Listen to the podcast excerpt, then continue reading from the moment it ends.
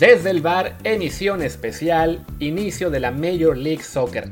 Sí, como lo oyen, ya estamos cayendo, pues no diría que bajo, pero la verdad es que todo lo que sea contenido nos ayuda y decidimos en este caso que con todo lo que le pegamos a la liga estadounidense, pues también le haríamos un programita el día de hoy, que no sé si es matutino o episodio completo, porque pues cuando arrancamos a grabar esto, la verdad es que no sé si durará 10 o media hora, pero bueno, ya lo veremos en los próximos minutos. Por lo pronto, yo soy Luis Herrera y como siempre les recuerdo que estamos aquí en Apple Podcast, en Amazon Music, Spotify y muchísimas apps más, así que por favor suscríbanse en la que más les guste y también les encargamos de favor que nos dejen un review de 5 estrellas y un comentario en Apple Podcast para que más y más gente nos encuentre, que ya estando apenas a 25 de febrero, que es el día que estamos grabando, en viernes, ya superamos las visitas, las escuchas de todo enero, así que seguimos creciendo gracias a ustedes y bueno, para seguir haciendo esto, que sigamos publicando contenido prácticamente todos los días, pues dependemos de que ustedes nos ayuden a llegar a más gente. Y dicho todo esto, Hoy no estoy como tiene el Palacio, él descansa el día de hoy, sino con un amigo nuestro que algunos de ustedes ya lo ubican por nuestras batallas en Twitter por la MLS y la Liga MX, nuestro buen compañero Jaime Ojeda. Jaime, ¿cómo estás? ¿Qué tal Luis? Encantado de estar aquí con vosotros en este programa especial de la MLS, que siempre me apetece mucho hablar de esta liga. Pues a ver, vamos a empezar con eso. ¿Cómo es posible, mi estimado Jaime, que tú, siendo español, seas tan pero tan fan de la MLS?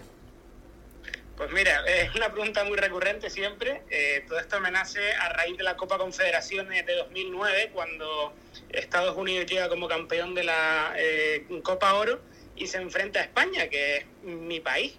En aquel partido, Estados Unidos le gana a España, la España que posteriormente sería campeona del mundo, en Sudáfrica, eh, y aquello me sorprendió un montón, me llamó mucho la atención. En el siguiente partido, en la final, Estados Unidos estuvo a punto de ganarle a Brasil, llegó al descanso ganando 1-0 y ese es el punto de inflexión que provoca que a mí, eh, bueno, me llame mucho la atención el fútbol de, aquel país, no solo la selección, también la liga, y empiece eh, pues a interesarme mucho y a cubrirla luego, eh, digamos, periodísticamente. Sí, y bueno, quien quiera que siga a Jaime en, Twitter ya habrá visto que sí pone él muchísimos updates de todo lo que pasa en la liga y con la selección estadounidense. Eh, yo sigo sin creer que por ese partido ya eh, le haya nacido tanto amor. Yo sé que él es de Madrid, pero le decía que sospecho que más bien tiene por ahí algún poquito de corazón catalán o vasco y por eso no quiere España, pero él dice que no, que no es cierto. Pues bueno, vamos a creerle. Y bueno, ya que hablamos un poquito de la selección y antes de hablar de la, bueno, de la MLS, pues te pregunto, a ver, que será la segunda vez que lo hago porque este episodio lo estamos regrabando, falló un poquito al, principio la pista, así que hubo que hacerlo nuevo. Pero a ver, te pregunto de nuevo, se habla mucho de que esta generación de Estados Unidos es la generación dorada, pero pues con tipos que seleccionan a cada rato como McKenney, como Pulisic, como Gio Reina que ahora mismo cayó, ¿no será más bien la generación de cristal? Eh, pues sí, es una observación totalmente eh, acertada porque es que eh, ya venimos viendo, no solo justo ahora, en los últimos años hemos visto como por ejemplo Tyler Adams también sufría muchos problemas físicos, el portero Zach Stephen acostumbra a tener muchos problemas de espalda, Pulisic también, como has mencionado, Gio Reina ahora recayendo muchas veces de, de sus lesiones en el Borussia Dortmund, que por ejemplo tiene unos servicios médicos eh, en mi opinión, bastante deficientes porque el club acostumbra a tener eh, lesionados recurrentes como Marco Royce, como eh, eh Shinji Kagawa anteriormente, er, Erling Haaland ahora y Gio Reina. Y bueno, como ha dicho también McKenny, que es seguramente el futbolista más fundamental de la selección de Estados Unidos, que también se va a perder ese compromiso en la próxima ventana FIFA contra México. Se ha roto el segundo y tercer metatarsiano del pie derecho y va a estar de baja dos meses. Eh, junto con esa baja y la de Gio Reina, y no sabemos si alguna otra más, Estados Unidos, pues sí, eh, probablemente no solo tenga una generación dorada, sino una generación de cristal, y eso eh, puede lastrar un poco las opciones o, o los objetivos que pueda tener esta selección, las aspiraciones que tenga, ¿no?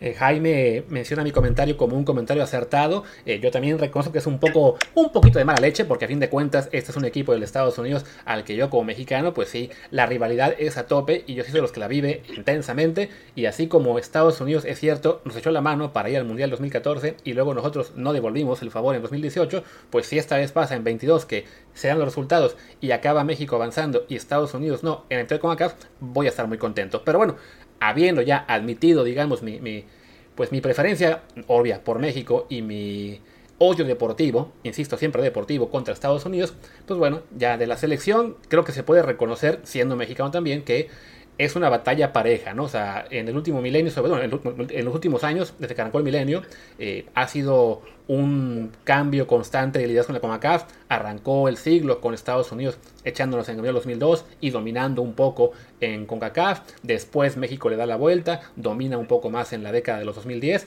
y ahora parece Estados Unidos tomar un poco la delantera, en particular pues con esta generación de jugadores talentosos que están muchos en Europa, mientras México sufre mucho para exportar pero bueno, ese es el tema selecciones. Ya no, no, no vamos a irnos demasiado tiempo a eso, sino el chiste es hablar de las ligas. Y ahí sí, a ver qué, a ver qué opina Jaime. Yo todavía veo un nivel deportivo muy diferente. una Liga MX que domina a placer en la Conca Champions, que nos puede parecer poca cosa, pero bueno, es el torneo en el que estamos y en competimos directamente. Y no es normal que una liga lo gane 16 años consecutivos y casi siempre estando con dos equipos en la final, con tres o cuatro en semifinales, y la otra que es la que, como dicen en México, ya casi nos alcanza, pues no nos alcanza. Así que vamos a arrancar por ahí, mi buen Jaime. ¿Tú crees que realmente, e insisto, nivel deportivo exclusivamente, no marketing, no televisión, no otras cosas, a nivel deportivo, la MLS ya casi alcanzó a la MX y a otras en América y Europa? Eh, de forma corta, resumida, no. Eh, la, la, Major League Soccer sigue estando mm, bastante lejos, bastante lejos de la, de la Liga MX. Por hacer una comparativa, eh, yo diría que ahora mismo la liga más fuerte de, todo el continente es la liga brasileña, en segunda posición está eh, la liga mexicana y a partir de ahí, de ese segundo escalón, hay una brecha bastante, bastante grande, en mi opinión. no sé si la MLS podría ser la, tercera liga, a, a, muchísima distancia de la Liga MX, pero eh, al menos la cuarta del continente sí que es por nivel. Pero insisto, sigue estando muy, muy lejos.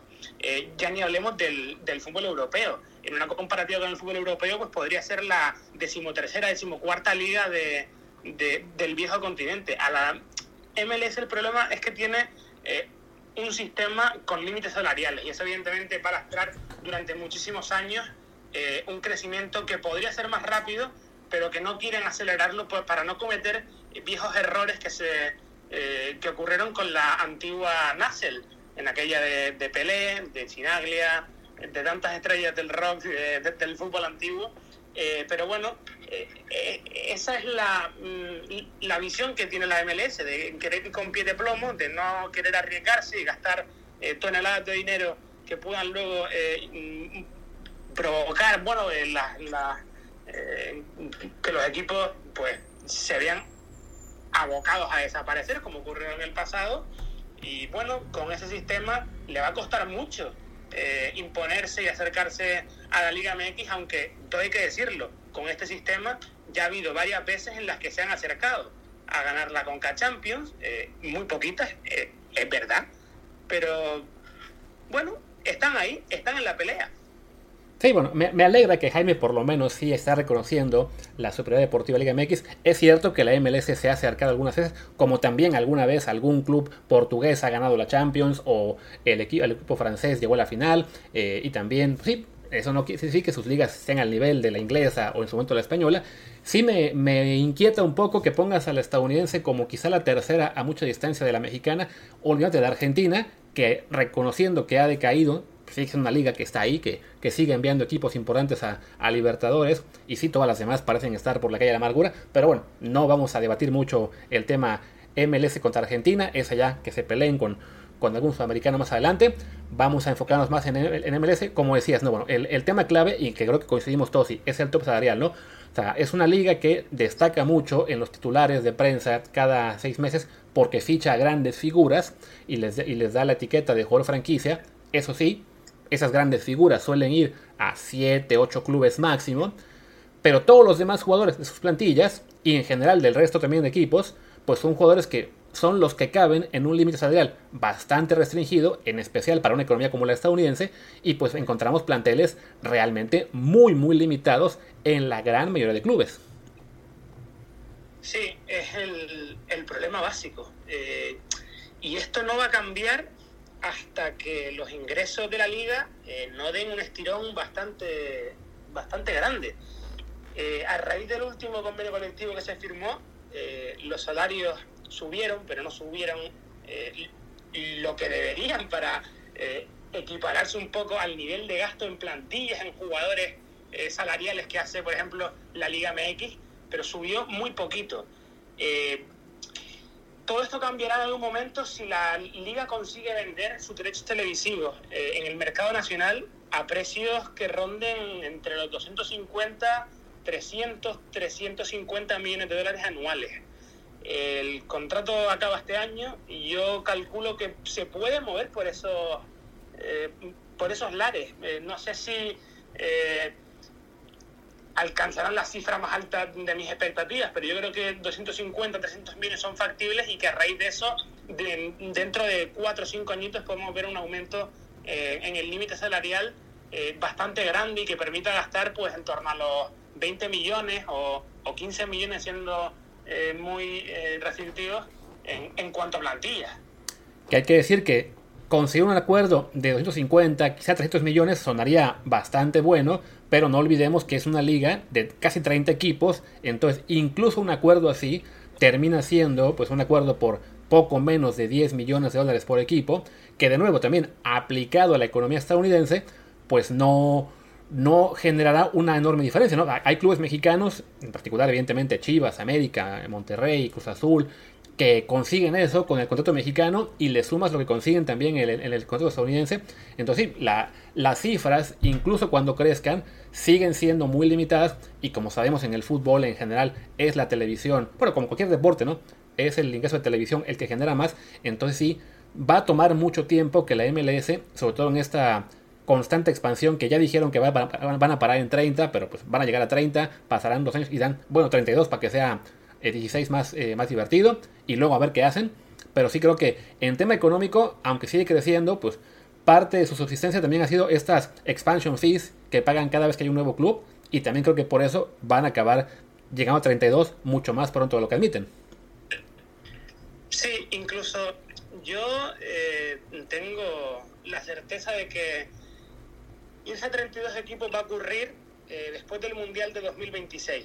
Yo calculo que para 2028-2030 se sumen las, eh, esas dos nuevas franquicias para llegar a, 32. Por una única razón, para capitalizar al máximo posible el impacto que pueda tener el Mundial en, el país y, y todo lo que impulse al deporte allí y poder subir el nivel de la tarifa de expansión que se pide. Actualmente me parece que Las Vegas cuando entre, eh, que va a ser en 2025, se está negociando, pues va a pagar casi 400 millones de dólares.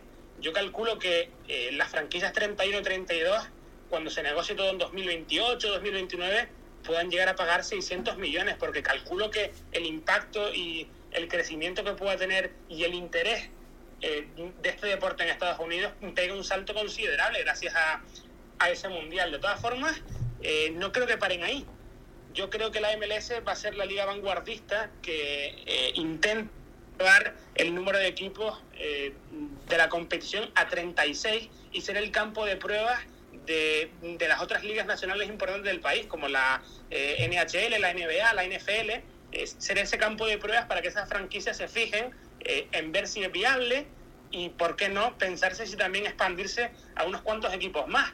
Mm, me parece que la NBA en algún momento lo ha eh, pensado, se, se lo ha planteado también, y creo que la MLS puede hacer un poco ese eh, campo de experimentos que, que apliquen eh, las demás ligas y en las que fijarse para ver si, si expandirse aún más, porque la verdad que, como has dicho, es la, la, mejor vía que tiene la liga ahora mismo para subsistir a base de, generar tarifas de transferencia, perdón, de, tarifas de expansión y, que la liga siga siendo viable, que siga entrando más dinero del que, por ejemplo, entra por la por la tarifa de, derechos televisivos.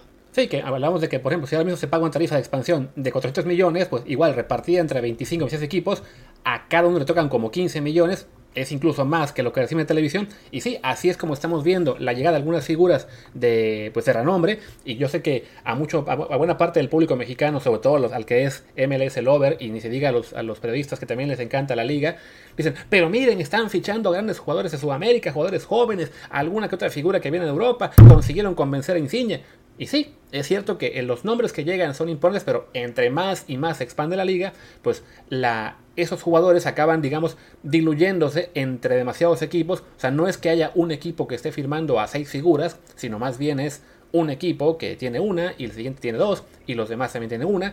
Y, y vuelvo a la parte de que el resto de planteles son muy limitados, porque aparte, otra cosa que se aplaude mucho la MLS, y desde el lado, desde el punto de esa selección lo entiendo y lo aplaudo también, es que están exportando bastante, pero cuando eres una liga que tiene un top salarial bastante bajo, que tiene plantillas, un de talento diluido entre demasiados equipos, y le sumas que otra parte de su negocio es el exportar, la verdad es que el simplemente no está no solamente no está consolidándose, digamos, a nivel deportivo, sino que no está conteniendo suficiente talento internamente pues para eso, ¿no? Para completar plantillas que sean competitivas no solo en Estados Unidos, sino en la pelea con Liga MX y ni se diga después ya también a nivel mundial, ¿no? Sí, exacto. Al final el, nivel de la liga, lo que lo están aportando realmente y consolidándolo en el tiempo son los jugadores extranjeros, porque los nacionales, los eh, estadounidenses, los canadienses, eh, se acaban marchando al fútbol europeo porque son los que eh, no les ha costado tanto dinero eh, a los equipos formarlos, evidentemente tiene un coste la formación de las academias y demás, pero no tiene un coste traerlos desde el extranjero, eh, pagando tarifas de transferencia y por lo tanto es mucho más factible eh, venderlos a ellos porque ganas más dinero que vendiendo a, un extranjero. Los extranjeros son los que se quedan y son los que elevan el nivel de la competición y la consolidan en el tiempo. y luego, en cuanto a lo que decías de los jugadores que mm, sí se fichan muchas estrellas, pero todos van el mismo equipo. Aquí el problema, creo yo, es que eh, el límite salarial no solo es muy bajo, ahora mismo es de 4,9 millones anuales, eh, más 2 o 3 millones que tienen los equipos para gastar eh, un extra, y luego los tres cupos de jugadores franquicia, los, los, designated players. Al final estamos hablando de que los equipos están pudiendo gastar más o menos cada temporada se suele mover entre los 20 millones por lo alto y los 13 eh, millones, si sumamos todos los gastos que hay en jugadores designados y demás.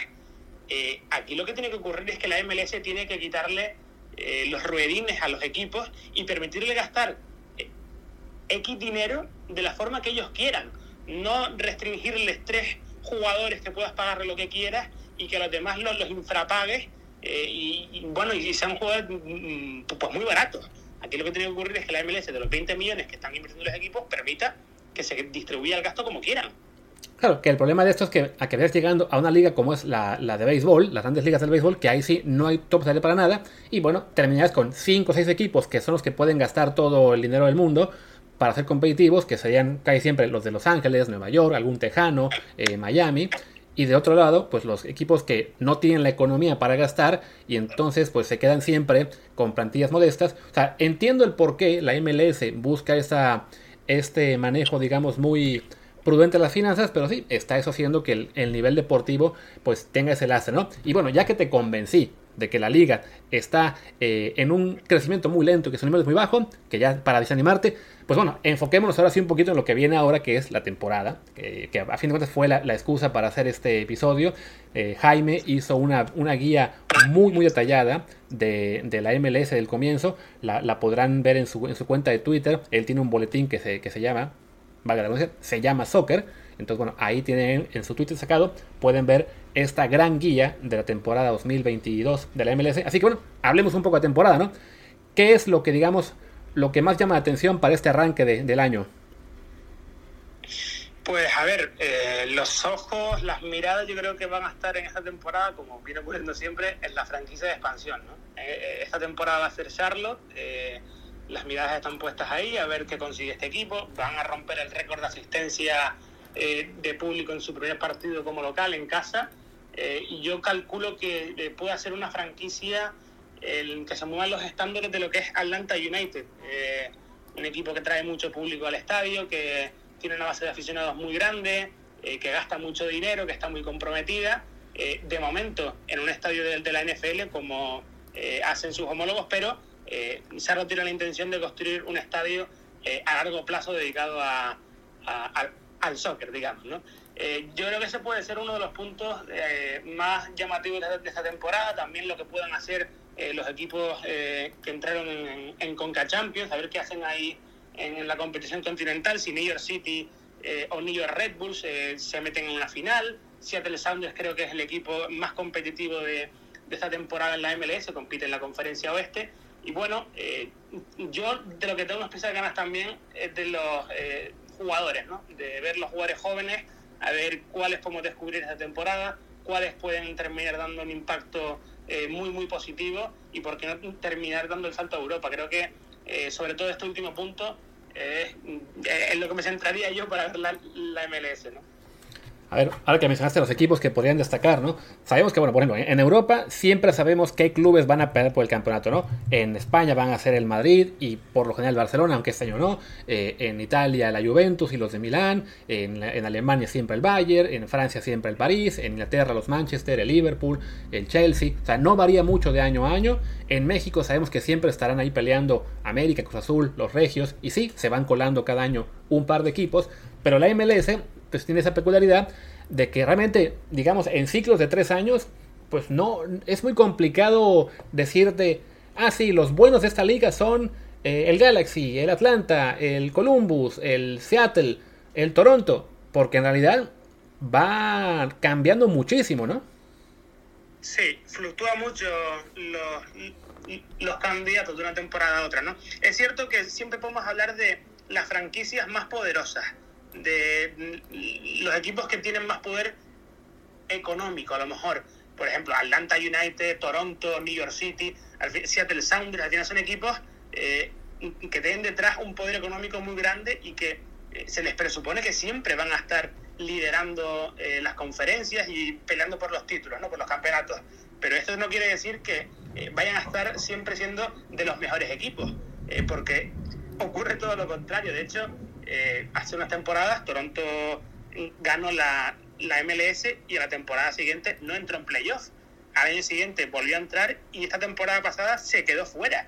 Eh, New York City la temporada pasada ganó la MLS y esta temporada espero que se, eh, se mueva por la, por la cima de la conferencia este, pero no descarto tampoco que de repente peguen un batacazo y se queden fuera de los playoffs porque han perdido muchos jugadores, ¿no? O sea, suele ocurrir mucho que de una temporada para otra las grandes franquicias que obtienen títulos o, que se quedan muy cerca acaban perdiendo de su roster varias figuras clave. Eh, Los Ángeles Fútbol Club, de hecho, eh, no ganó nunca la, MLS y por el camino se le han perdido muchos jugadores eh, que eran fundamentales, ¿no? Por ejemplo, se me viene a la cabeza Diego Rossi y va a ocurrir esta temporada, se va a ir Carlos Vela y todo sin haber ganado una MLS.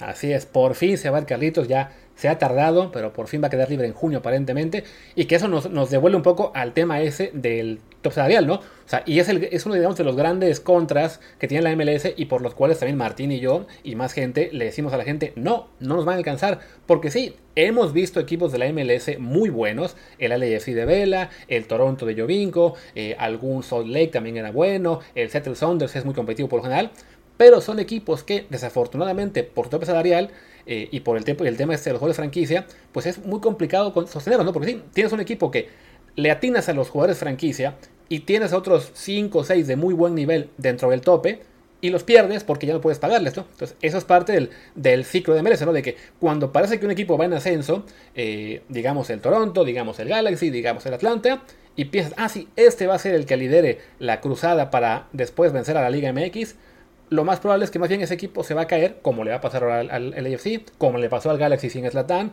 y bueno, que además con Slatan tampoco andaron gran cosa, su mejor época fue antes con Donovan, eh, y creo que, bueno, como tú decías, ¿no? Ahora el New York City, que fue el campeón del año pasado, pues no tienes una idea real de si va a ser campeón de nuevo o quedarse sexto a su conferencia, ¿no? Sí, eh, es realmente un problema, ¿no? Eh, y esto evidentemente no va a cambiar hasta que, o sea, yo soy partidario de, los topes salariales. A mí me parece que eh, favorecen mucho la competitividad, la igualdad en una, en una competición, que siempre haya paridad, pero claro, límites salariales que den margen a los equipos para ser realmente competitivos en el tiempo y que se puedan manejar y construir sus plantillas como realmente quieran. Eh, con límites salariales tan bajos como los actuales de 4,9 millones al año, que es, es que es ridículo decirlo, es imposible competir a largo plazo.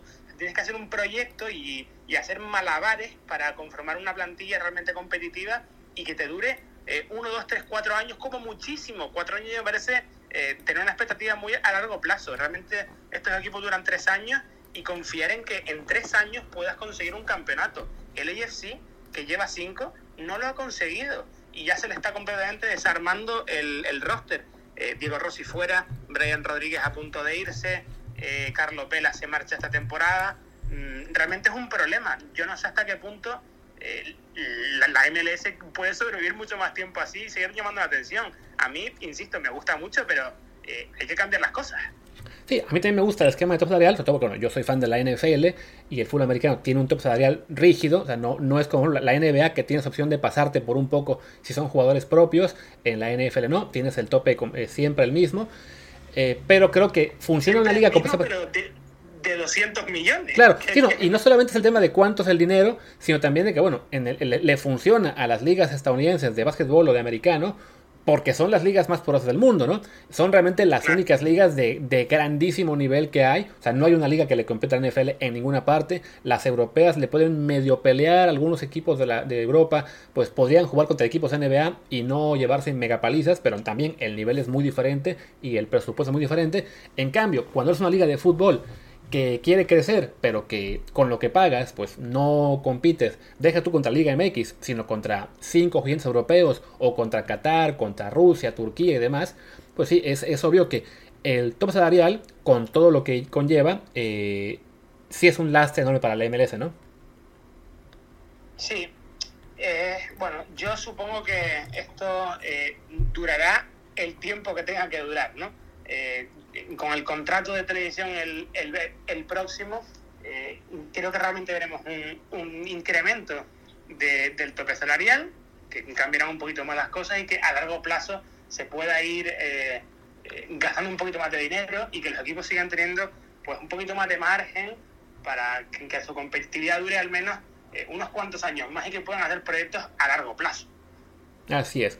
Pero bueno, a largo plazo yo creo que va a seguir ahí casi, casi, casi alcanzando la Liga MX, pero no del todo. Y sí, admito que en tema de exportación y todo lo demás, ahí sí ya nos llevan una buena ventaja y que a nivel selecciones también eso se puede convertir en la diferencia entre quién gana la Copa Oro más seguido o quién le va mejor en el Mundial. Pero bueno, hoy era exclusivamente de Liga MX, bueno, de MLS, perdón, el gran rival de la Liga MX, sobre todo ahora que van a jugar más Leagues Cup, más eh, Conca Champions y demás. Como sé que ya te queda muy poco tiempo, voy a cerrar esto pues preguntarle básicamente cuál es tu pronóstico para la, eh, para la temporada que sigue, o sea, a qué equipos ves realmente como los que crees que van a ganar y a qué, a qué jugadores le dice a la gente, este va a ser el goleador o este va a ser el, el, pues sí, la figura. Digamos, tus tres candidatos a mejores jugadores o goleadores y tus tres mejores equipos. Eh, yo recomendaría ver a Seattle Sounders, me parece el favorito a ganar la, la competición esta temporada, el, el máximo favorito porque tiene eh, muchísimo equilibrio entre eh, la mejor plantilla, el mejor cuerpo técnico y la, mejor capacidad para gestionar eh, la carga de partidos tan grande y en tan poco tiempo que va a tener la MLS esta temporada, porque la competición va a estar pues hecha en un periodo muy corto de tiempo por el Mundial de Qatar en, en noviembre. Seattle Sounders, mi apuesta número uno.